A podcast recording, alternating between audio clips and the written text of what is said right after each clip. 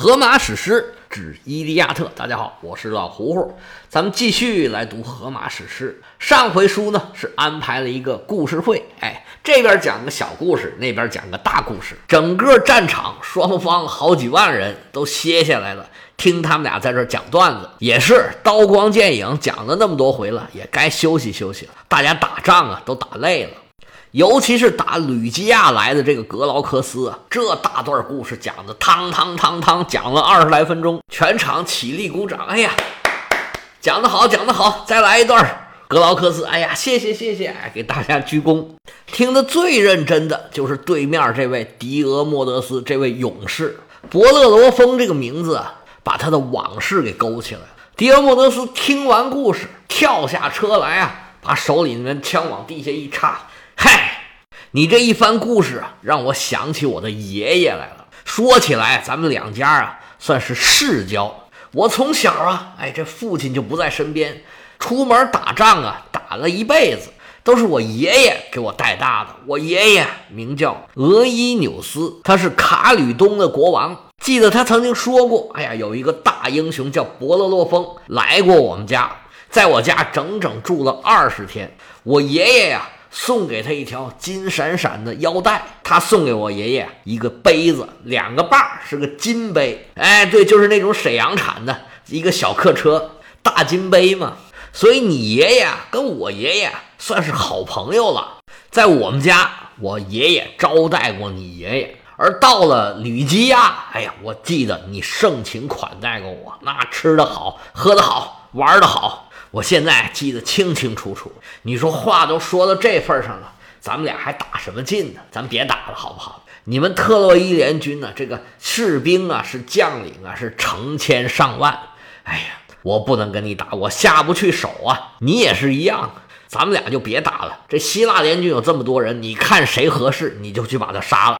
咱们俩过来，哎呀，抱一抱，抱一抱。哎呀，咱们是好朋友，我们不打了。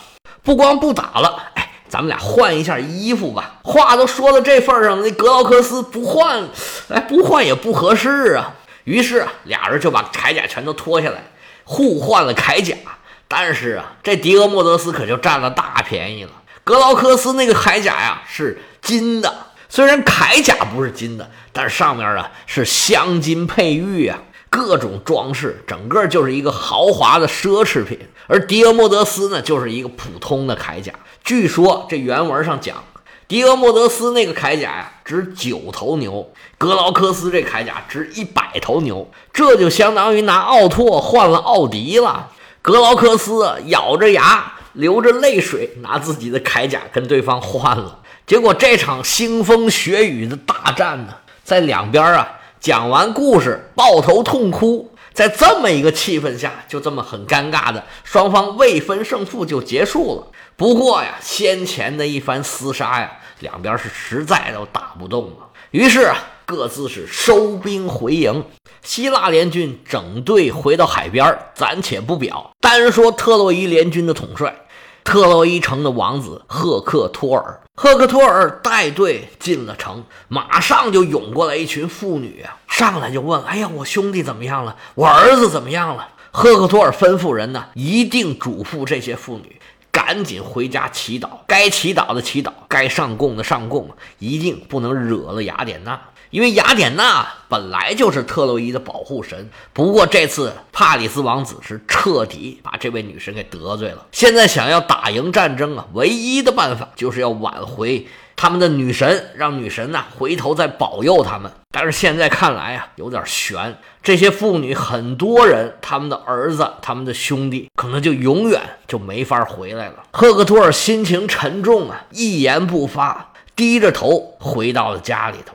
他们家呢就是普里阿摩斯的王宫，这王宫啊气派，远看是雾气昭昭，近看是瓦窑四少，就跟一块砖抠的一样。门口有四颗门槐，有上马石、下马石拴马的桩子，对过是磨砖对缝的八字影壁。路北是广亮的大门，上有门灯，下有懒凳。哎，这就是夸住宅啊。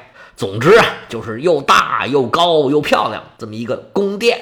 原文说啊，说这宫殿里面啊有五十间房，这普里阿摩斯的儿子和女儿就每人一间。您看这作者他也就没见过什么，他觉得这样啊已然就是最好的了。赫克托尔是闷闷不乐，走进家门，手底下人啊接过他的武器。把马牵走，把车带回去。迎面匆匆忙忙来了一位老太太，谁呀？赫克托尔的母亲，特洛伊城的王后，名字叫做赫卡贝，也有译成赫卡伯的，就是那个柏林的柏，柏树的柏呀，在名字里面读作柏。不过呢，赫卡贝在希腊语里面呢是比较准确的翻译，我们还读成赫卡贝吧。儿子都出去打仗去了，老太太在家里面呢是坐立不安呢，来回走柳。终于听说儿子回来了，赶紧出去迎。跟着他出来的是他的小女儿赫克托尔的小妹妹，最漂亮的那个，名叫劳迪凯。老太太一见赫克托尔啊，哎呀，这个心疼啊！看儿子浑身上下呀，一身的血呀，也不知道是敌人的还是自己的，上去赶紧问：“哎呦，孩子，你没受伤吧？这打的怎么样了？”还有老二、老三、老四、老五、老六、老七、老八、老九、老十，因为他儿子也太多了，都关心不过来了。看儿子情绪不太好啊，老太太就知道啊，不是好事儿。自己那几个心肝宝贝儿啊，可能不见得有什么好结果。但是自己的儿子又是主帅啊，又不知道说什么好，又想安慰儿子两句，又忍不住自己心里这个难受。老太太说着说着，眼泪都快掉下来了，说：“孩子，这希腊这帮人真不是东西啊！”你看他们都把你折磨成什么样了？不过你回来就好，回来就好。你等着啊，我给你拿点酒喝了，润润嗓子，然后吃点东西，好好的休息休息。闷一大觉啊，孩子。赫克托尔这个时候啊，也是千言万语啊，哎呀，都憋在嗓子眼里，不知道怎么说。不过憋了半天，最后还是说：“哎呀，妈，您甭忙活了。”我这时候啊还很忙，还有好多事儿要处理，不用给我拿酒，喝了酒我就更想不出来事儿了。回头还要打仗，各个部门都得跟我汇报，我还得找他们开会去。而且呢，我现在也不能献祭，你看我这一身全是血，我这手上、脸上没有一处干净的。您先不用操心我了，我刚才吩咐人让您准备的东西，你准备好了没有？待会儿啊。您就把城里面所有的这些贵妇、这些贵族的妇女，有头有面的，一个别落，都把他们召集起来。还得麻烦您呢，去准备一件最好的、最漂亮、最大的大袍子，越漂亮越好，越漂亮越不嫌漂亮。你把它准备好啊，铺在雅典娜神庙里头。还有之前跟您说准备好十二头小母牛，您准备好了没有？您带着这些老太太呀。去求一求雅典娜，让她可怜可怜我们城里这些老幼妇孺吧，求求她拦着一点这个狄俄莫德斯，这家伙太厉害了。您呢，去办这件事儿，我去找那个帕里斯这小子，哎呀，真是太能惹祸了。今天早上我看他还有个人样，还说要去跟人家决斗，这回可倒好，打输了人都不知道去哪儿了。我得去把这小子拎着他耳朵，让他上前线去。我跟您说，妈，如果这小子嘎嘣现在就死我眼前，我眼睫毛都不带眨一下的。这小子，我现在是恨透了他了。行了，妈，您去准备吧，我也去帕里斯他们家去找他去。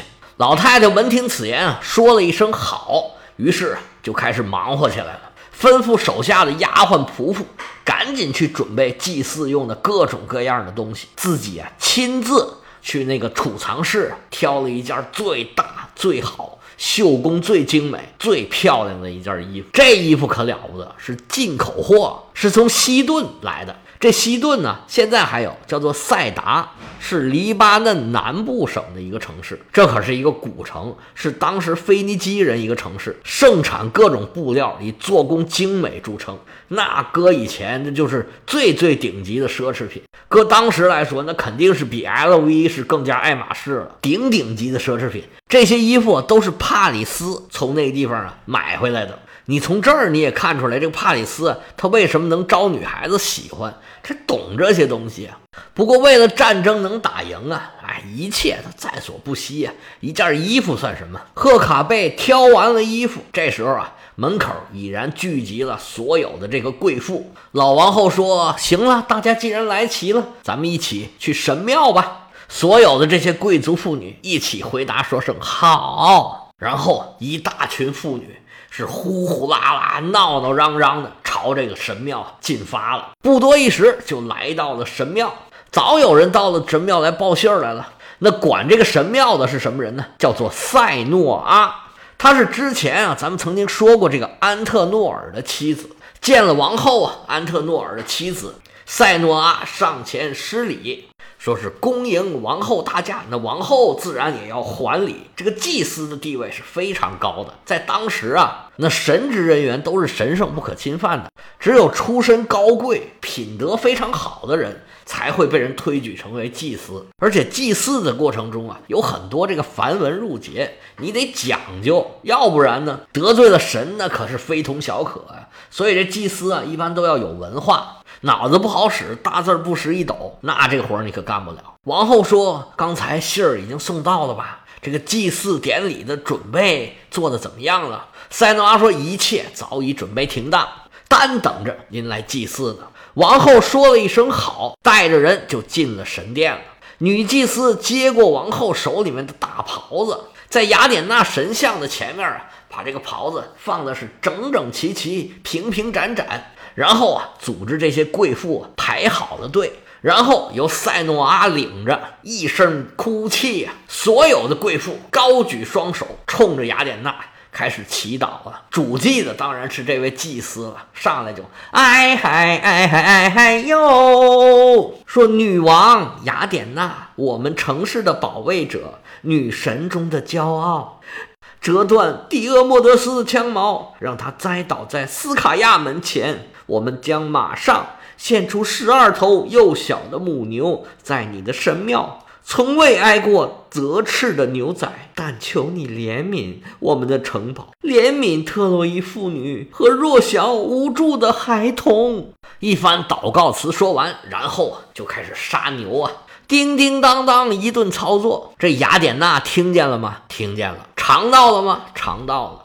所有的东西都收下，但是呢，所有的哀求全拒绝。雅典娜心想：哈，你这时候才来讨好我呀？晚了。现在想让我饶了你们，那叫势比登天呐！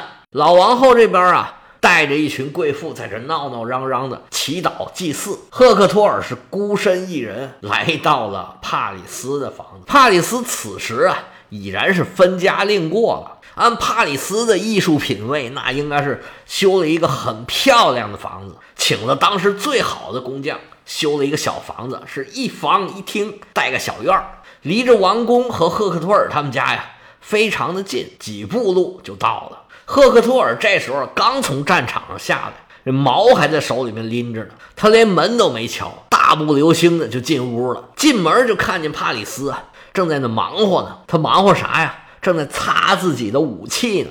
他刚把自己的长矛和盾牌给归拢好，把弓放在一边儿正拿块布在那擦胸甲呢，一边哈气一边擦。赫克托尔看见自己这傻兄弟，哎呀，心里面又是好气又是好笑。这家伙就这么爱漂亮。旁边海伦呢，正在指挥着自己的女仆啊，在那织布呢。帕里斯一看赫克托尔进来，哎呦，赶紧打招呼：“哥，您来了。”赫克托尔看他这嬉皮笑脸的，这气就不打一处来，说：“你还好意思在这待着？是谁说出去跟人单挑来着？这挑着挑着，人哪儿去了？你说你刚才干嘛了？”你看没看见我们这，我们前方的战士啊，浴血疆场是拼死奋战，他们是为了谁呀？就是为了你。你本来应该是首当其冲，站在所有队列的最前面。你看看你现在在干嘛呢？人家在战场上杀敌的时候，你在搂着你的媳妇儿，又吃又睡。你看你白白胖胖的，我都不知道说你什么好。这仗打完了，你要是活着，你还有没有脸上街去见这些特洛伊人呢？别的我就不说你了，你呀，赶紧给我起来！到时候希腊人打进来，全城都烧着了，你能有什么好结果？你快给我起来！帕里斯听了赫克托尔这番话呀，这个一时语塞，这个我我我我了半天没我出来。这时候海伦说话了：“大哥，都赖我，都赖我，我不是人。”我要是没出生该多好啊！要是哪天呢，大风把我刮海里去，我就不至于在今天遭这个活罪了。我也不是得罪了哪个神仙，倒了八辈子血霉，让你这个倒霉弟弟让他看上我了。你这个弟弟是啥样？你应该知道啊。他除了长那一张脸糊弄小姑娘之外，他还有啥本事啊？我跟您说啊，就算他逃过了这一劫，以后活下去，以后啊，他也好不了，有他倒霉的时候。来，大哥，您难得来一次，您坐一下，坐下说话，坐下说话，消消气儿，消消气儿。哎。我们俩呀，以后这名声是传出去了。一个是潘金莲，一个是西门庆。以后啊，人家提起奸夫淫妇，他们就想不起来别人。赫克托尔说：“海伦，你别生气，我也不是说你，你一个女人呢，哎，随波逐流啊，嫁鸡随鸡，嫁狗随狗，谁让你碰着这么个人呢？我来这儿啊，就是来催他一下，别跟这儿待着了，赶紧起来吧。人家前面正打仗呢。”你跟家里边陪着媳妇儿算什么东西啊，海伦？我就不找他说话了。你待会儿啊，催催他，让他去赶紧回去报道。我这时候，我还没着家呢，我得赶紧回我家里边看一下，看看我孩子怎么样了。赫克托尔临走的时候瞪了帕里斯一眼，哼，说着转身出门奔自己家就去了。赫克托尔回到家找自己的媳妇儿，进去第一眼看，哎呀，没有，干嘛去了？里屋找没有，外屋找没有，院子里没有，门口也没有。这打完仗找不着自己媳妇儿，这多着急啊！赫托尔赶紧问手下的仆人说：“哎，我媳妇去哪儿了？孩子呢？我这在外头拼死拼活打仗，她不跟家等我，她干嘛去了？他是去找闺蜜打麻将去了，还是找隔壁王妈妈聊闲天去了？嘿，我这个暴脾气啊！这边话没说完，那女仆说：‘哎，大官人，您可别乱想啊！’”跟您说，您媳妇儿可不是那样的人。您这一出门啊，她可担心呢。后来实在忍不住了，他就带孩子到城楼上看您打仗去了。您放心，有一个仆人跟着呢，抱着您的儿子。赫克托尔听这话呀，心里面稍稍放下了一点不过呀，还是着急见自己的媳妇儿跟自己的儿子。于是啊，顺着原路往回走。他从城门那儿刚过来嘛。这时候又匆匆忙忙的往城门赶，而这时候赫克托尔的妻子也在往回家赶。赫克托尔没走多远，就看见自己媳妇儿匆匆忙忙往回家赶，旁边跟着个仆人，怀里就抱着一个刚出生不久的小男孩。这小男孩正是赫克托尔的儿子，他自己给他儿子起名啊，起个小名叫斯卡曼德里俄斯，而别人都管他儿子叫做阿斯图阿纳克斯。这个名儿呢，就是城堡的主宰的意思。赫克托尔的夫人在我们这个译本里的名字译作安德洛马开，但是在百度百科里面呢，译作安德洛马克，就是雕刻的刻。其实这俩翻译啊都不太准。在希腊语里面，这个词读作 Andromache，比较准确的翻译呢是安德洛马赫，不过也不太准。我权衡了一下，还是读作安德洛马克更顺嘴儿一点儿。安德洛马开实在是不像一个人名，安德洛马赫呀，我就老想起来舒马赫，所以以后呢，这个名儿咱们就叫安德洛马克。原文里面说呀，他是嫁资丰足的意思，就是娘家很有钱有势，带了很多东西给赫克托尔，嫁你不是白嫁的。这安德洛马赫的娘家呀，是一个奇里乞亚这个地方的国王。巧了，这个国王呢，不是这国王了，这个王国名字跟那个七雄公特拜那个特拜啊是一样的，也叫特拜，但是跟那个特拜啊没什么关系。两口子这个时候在街上碰着啊，哎呀，俩人都是百感交集呀，因为刚从战场上下来嘛，生死未卜啊，终于看见活人了。尤其赫克多尔看见自己心爱的小儿子，哎呀，大家不知道有没有那种感觉？